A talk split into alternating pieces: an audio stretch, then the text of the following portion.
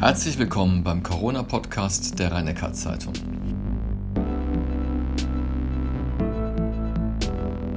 In der heutigen Ausgabe geht es unter anderem um das Thema, weshalb es keine sehr gute Idee ist, starr an Inzidenzen und Grenzwerten festzuhalten.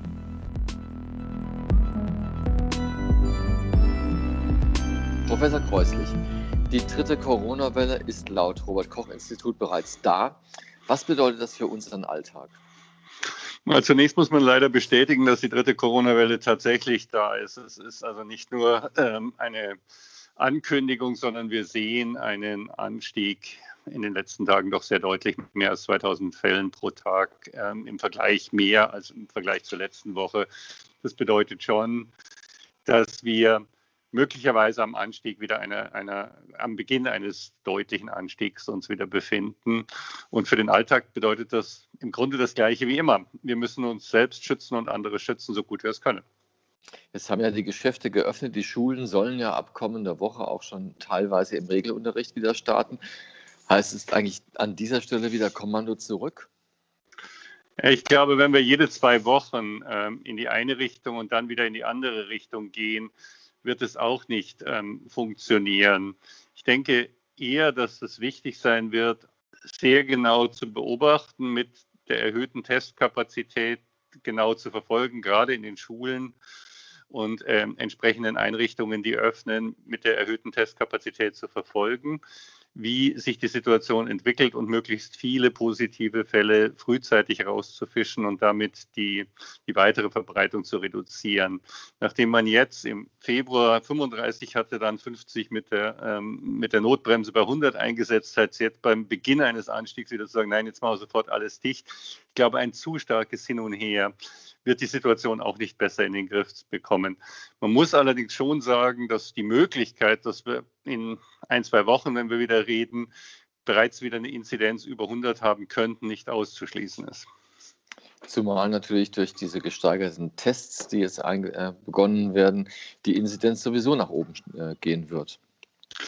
Äh, es ist durchaus möglich, dass wir dadurch höhere Zahlen das sehen. Das sieht man im Moment, denke ich, noch nicht. Äh, es wird aber auch noch nicht so in ähm, großem Maße die Anzahl der Tests eingesetzt werden. Deswegen war ich ja schon immer der Auffassung, dass es hilfreich sein würde, ähm, die, ähm, die prozentuale Anteil positiver Tests mit zu berücksichtigen. Also nicht nur die Frage, wie viele positive haben wir insgesamt, sondern wie viele positive pro Test äh, oder pro mhm. 100 Tests haben wir weil das natürlich dann den Faktor, wie viel ist mehr Testung und wie viel ist tatsächlich mehr Verbreitung stärker berücksichtigen würde. Das ist ja wieder ein neuer Wert. Wir werden richtig zu Mathematikern in dieser Pandemie. Wie ja, das, Herr, Herr Wetzler, das, das ja. ist schon mal beschlossen gewesen im Sommer, äh, irgendwann das zu machen, ist aber dann mhm. doch nicht umgesetzt worden. Es wäre eine relativ einfache Zahl. Wir würden einfach sagen, ja. wir haben so und so viele Tests und 5% davon sind positiv. Wie äh, gut zu wissen, ja. Wie sieht es denn in den Kliniken aus? Ist es da auch schon ein leichter Anstieg bei den Einweisungen wieder äh, bemerkbar?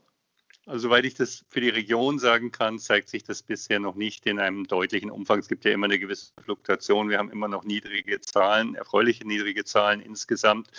Ich habe gehört, dass es im Land in unterschiedlichen Regionen etwas unterschiedlich ist, also auch Baden-Württemberg insgesamt bezogen. Wir würden aber ja erwarten, dass ein Anstieg in den Neuinfektionen nicht unmittelbar einen Anstieg in den stationären oder gar intensivpflichtigen Aufenthalten in den Kliniken bedeutet, weil es ja immer einige Wochen dauert von der Infektion bis sich das dann auch voll als Krankheitsbild und als schweres Krankheitsbild manifestiert. Diese zeitliche Verzögerung, die sehen wir bei jedem Anstieg und wir sehen sie in umgekehrter Form bei jedem Abfall. Die Hoffnung ist natürlich, ähm, dass durch die doch sehr gute Durchimpfungsrate, insbesondere in den Alten- und Pflegeheimen, wo ein erheblicher Anteil der älteren ähm, Bewohner dort geimpft ist, dass wir weniger Ausbrüche oder möglichst gar keine Ausbrüche in den Altenheimen sehen und dadurch insbesondere die Altersgruppe, die die schwersten Verläufe hat, besser geschützt ist. Das sieht man bisher schon deutlich. Wo der Anstieg insgesamt durchaus zu sehen ist, der Neuinfektion, ist in der Gruppe der älteren Bevölkerung der Anstieg deutlich geringer. Früher war es ja immer so, dass die Zahl der Infektionen insbesondere in der Altersgruppe über 80 am höchsten war.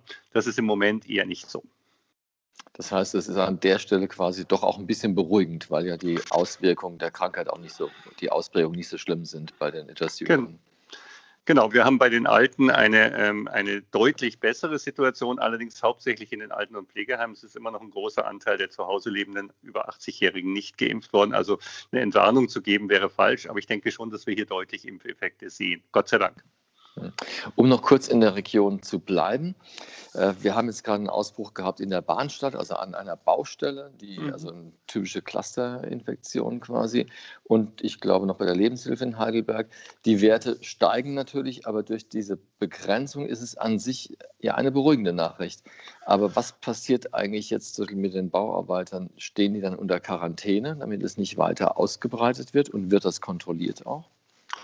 Ja, die, ähm, die, ähm, das ist äh, die Tätigkeit des äh, Gesundheitsamtes Rhein-Neckar-Kreis, das dann dafür sorgt, dass die Personen, die infiziert sind, isoliert werden. Unterschieden wird ja zwischen Isolierung und Quarantäne. Isoliert werden die Personen, die infiziert sind, Quarantäne bekommen die Personen, mhm. ja. die Kontakte waren und die dann entsprechend zu Hause bleiben müssen und sich entsprechend äh, zu Hause aufhalten müssen. Das ist eine Aufgabe vom Gesundheitsamt, die aber auch dort sehr gut erfüllt wird.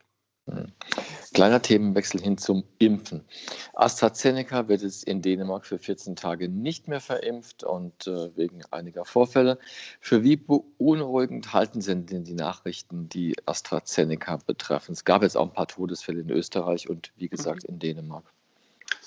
Man muss, glaube ich, jede ähm, Meldung über schwerwiegende Folgen die kurzfristig nach einer Impfung auftreten, ernst nehmen und intensiv nachverfolgen. Das wird auch getan. Das wird dann an die entsprechenden Register im jeweiligen Land, also in dem Fall in Dänemark und bei der EU äh, in der entsprechenden Datenbank gemeldet und weiterverfolgt.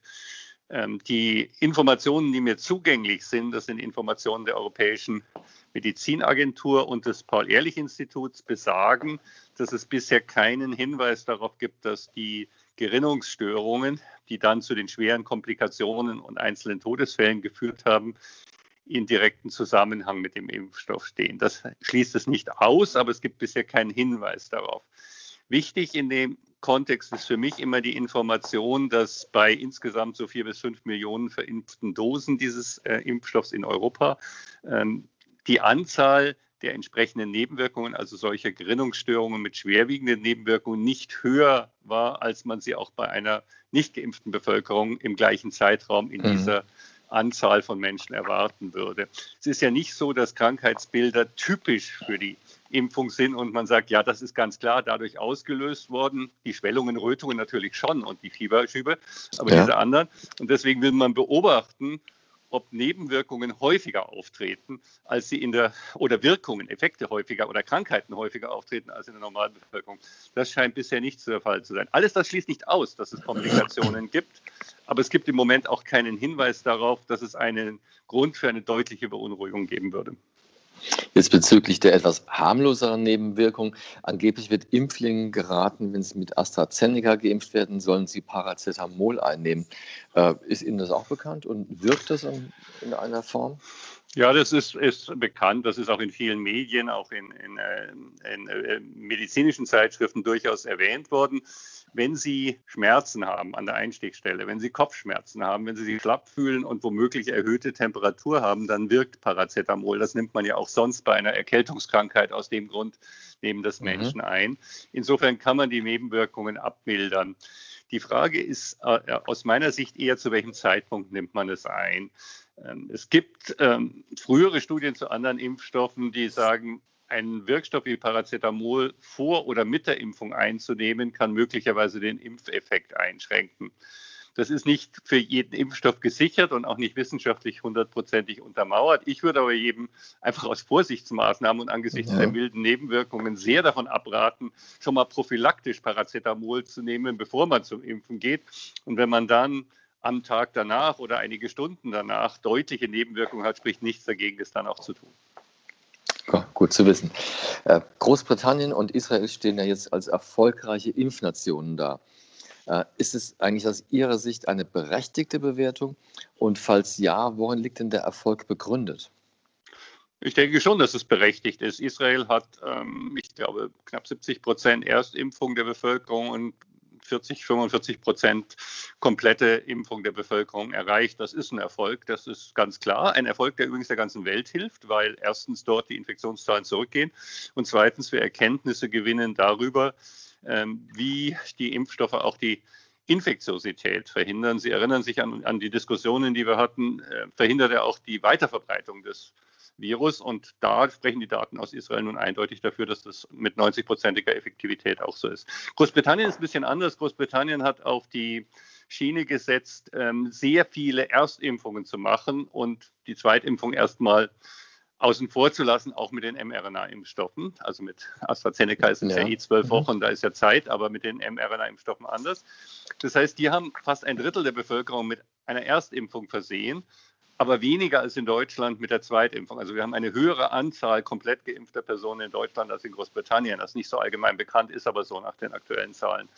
Ähm, das heißt, die haben einen anderen Weg gewählt, den kann man diskutieren, haben wir auch diskutiert auf verschiedenen Ebenen. Wir haben uns in der EU und auch in Deutschland gegen diesen Weg entschieden, weil man argumentiert hat, wir wollen einen möglichst umfassenden und starken Impfschutz möglichst schnell erreichen. Der Grund, nachdem Sie ja auch fragten, Israel hat, beide Länder haben früher angefangen, einige Wochen früher, das spielt eine Rolle, aber ist nicht alleine entscheidend, und haben offensichtlich Wege gefunden, größere Mengen an Impfstoffdosen frühzeitig ins Land zu bekommen. Ich glaube, es ist weniger ein Problem, dass die Impfkampagne in den Ländern grundsätzlich besser funktioniert hätte oder dass die Menschen dort bereitwilliger sich haben impfen lassen, die haben einfach mehr Impfstoff. Jetzt kommt ja in Deutschland noch der Impfstoff oder in Europa von Johnson Johnson hinzu. Worin liegt denn hier der Vorteil dieses Impfstoffs, also abgesehen davon, dass er nur einmal verimpft werden muss? Das ist, glaube ich, der entscheidende Vorteil dieses Impfstoffs, dass er nur einmal verimpft werden muss. Wobei man im Moment sagen muss, er ist jetzt zugelassen, wann er kommt scheint mir auch nach den Äußerungen des äh, Bundesgesundheitsministers von heute frühestens Mitte, Ende April war die Aussage noch nicht ganz so sicher zu sein. Also, dass der Johnson Johnson-Impfstoff jetzt sehr kurzfristig einen Unterschied machen wird, kann man ausschließen, weil wenn er frühestens mhm. Ende April kommt und dann verimpft werden muss, dann haben wir die Effekte einige Wochen danach, Ende Mai, Juni frühestens, die sich dann wirklich äh, durchsetzen. Zurück zu Ihrer Frage. Der Haupteffekt ist in der Tat die Einmalimpfung. Johnson Johnson hat frühzeitig darauf gesetzt, den Impfstoff für eine Einmalimpfung zu entwickeln und gezeigt, dass er protektiv ist. Kann gut sein, dass man dann früher nachimpfen muss, aber im Moment ist die Tatsache, dass man natürlich mehr Dosen äh, an, also die, die, gleiche Anzahl von Dosen ja. an mehr Menschen regeln kann, wenn er nur einmal gebraucht wird, gut. Er wird ähnlich wie der AstraZeneca-Impfstoff, ist er im, im, Kühlschrank über Monate lagerbar, also auch gerade für Länder, die nicht die Kühlkette gut aufrechterhalten können, was in Deutschland jetzt eher nicht das zentrale Problem ist, aber für solche Länder wird er deutliche Vorteile haben. Sie haben es ja gerade angesprochen, Impfstoff nicht nur der von Johnson Johnson kommt immer später als erwartet. Was glauben Sie jetzt, bis wann wird Deutschland durchgeimpft sein? Wenn man die Zahlen anschaut, dann ist die Aussage, die, glaube ich, äh, Ministerpräsident Kretschmann gestern in, in den äh, Diskussionen gemacht hat, dass im dritten Quartal genug Impfstoff für alle in Deutschland zur Verfügung stehen würde, äh, dann ist das so berechtigt, diese Aussage. Die Hoffnung, dass es bis zu dem von der Kanzlerin genannten Termin, ich glaube, es war der 21. September, der Beginn des Herbstes, ja. erreichbar ist, die würde ich nicht aufgeben wollen. Zum Schluss habe ich noch zwei praktische Fragen. Das eine dreht sich um die gerade beginnende Pollensaison. Ist, hat es einen besonderen Einfluss auf Corona? Weil damit haben wir jetzt im Grunde schon ein Jahr Erfahrung gesammelt. Also es ist eine ähm, diese Woche, glaube ich, oder letzte Woche eine Publikation erschienen von Wissenschaftlern, die berichtet haben, dass ähm, der Pollenflug und die Aufnahme von Pollen in der aktuellen Saison, wenn halt die Pollen fliegen, dass das eine verminderte Resistenz oder ein stärkeres Ansiedeln des Coronavirus ermöglicht. Das ist eine wissenschaftliche Publikation, die vor kurzem erschienen ist. Ich habe mir die auch angeschaut. Der Effekt ist nicht besonders groß. Ich glaube, es war so 20 Prozent stärker. Ähm, es ist schwer im Moment dazu eine endgültige Aussage zu machen. Es ist nicht ein Allergiephänomen, was die ähm, Kolleginnen und Kollegen berichtet haben. Also es ist nicht so, dass die Leute, die stark Heuschnupfen haben, besonders betroffen waren, sondern es ist eher ein Effekt, den sie ähm, berichten, durch das Aufnehmen von Pollen, der bei jedem Menschen auftreten könnte. Das ist eine interessante Beobachtung, die uns aber jetzt für die Frage, wie gehen wir mit der Epidemie um, praktisch nicht sonderlich viel hilft. Ähm, wenn ich Masken trage, werde ich auch den die Aufnahme von Pollen deutlich reduzieren können. Ähm, und ansonsten werde ich mich halt in meiner Umwelt weiter bewegen müssen und es werden bestimmte Dinge in der Umwelt existieren, die mehr oder weniger einen gewissen Einfluss darauf haben, ob ich wahrscheinlicher oder weniger wahrscheinlicher mich mit einem Virus infiziere. Also ich finde solche Erkenntnisse durchaus hilfreich und wertvoll, aber für die praktische Nutzung eher nicht relevant. Wenn man jetzt selbst Allergiker ist, die meisten Menschen kennen das dann, natürlich schützt die Maske etwas, aber andererseits ist die Pollendichte oft so hoch, dass man trotzdem niesen muss ja. und so weiter. Hat es dann eigentlich negative Auswirkungen, wenn ich da eine Maske trage? Also gerade wenn ich auch ein bisschen im Belastungsbereich bin? Also ich denke, es ist einfach unangenehm, wenn ich mit nass genießen muss und in die Maske genieße. Das ist, glaube ich, dem Menschen unmittelbar vermittelbar. Für die, für die Allergie selbst hat es jetzt keinen äh, zentralen Einfluss. Natürlich ist völlig klar, dass man ähm, in, in einer Asthmasituation, also wenn man einen Asthmaanfall hat, nicht unbedingt die Maske im Gesicht halt, die noch einen zusätzlichen Atemwiderstand bedeutet. Aber das würde ja jeder sowieso anders handhaben. Auch die Pollenaussage, das will ich nochmal betonen, die eben in diesem Artikel erschienen ist, bezog sich nicht primär auf Allergiker, sondern war ganz generell. Gut, dann habe ich noch als äh, ganz zum Schluss eine kleine Nachfrage zu den Mutanten oder Varianten. Es wird immer wieder berichtet, äh, kommen nahezu wöchentlich neue Studien, ist auch gerade wieder angeblich bis zu 60 Prozent tödlicher. Tags darauf heißt es da nur ein bisschen tödlicher. Wie relevant sind denn solche Aussagen überhaupt jetzt im, im Gesamtumfeld der Pandemie? Wie, wie evident ist es, ob ein Virus mutiert und dann ein bisschen, also abgesehen von der Übertragbarkeit, und dann ein bisschen aggressiver ist als die Ursprungsvariante?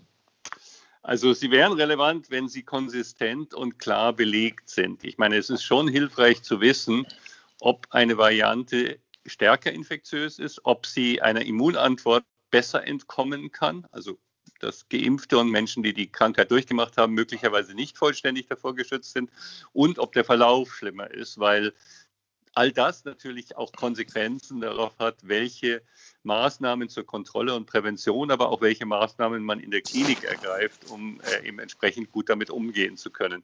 Das Problem hier ist, dass die Berichte nicht, die ich kenne zumindest, nicht völlig konsistent sind und kein klares Bild ergeben. Man würde ja erwarten, nachdem in Großbritannien zum Beispiel diese Variante in bestimmten Regionen jetzt schon 95 Prozent oder so seit einiger Zeit ausmacht, dass wir dann auch regional sehr starke Unterschiede sehen würden, wenn 60 Prozent ist ja doch ein erheblicher Anteil Anstieg. Bisher habe ich noch nicht in größeren Fallzahlen ausreichend konsistente, also übereinstimmende Befunde gesehen, die diese Aussage wirklich rechtfertigen.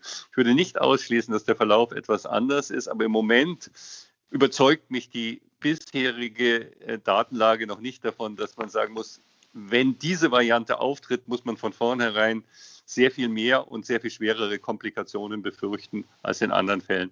Das sehen wir auch bei den Fällen, die wir ja durchaus hier haben. Auch wir haben ja in, in, in der Region jetzt schon deutlich über 50 Prozent Varianten, darunter ein Großteil auch die englische Variante.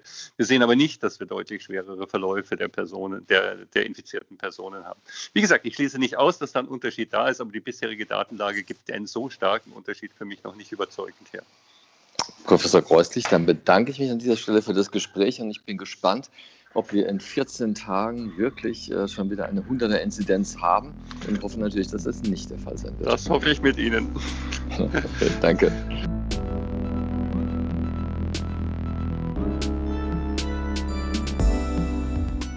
Dies war die 43. Folge des RNZ Corona Podcasts mit Hans-Georg Kreuslich, dem Chef-Virologen am Heidelberger Universitätsklinikum. Die nächste Folge hören Sie in 14 Tagen.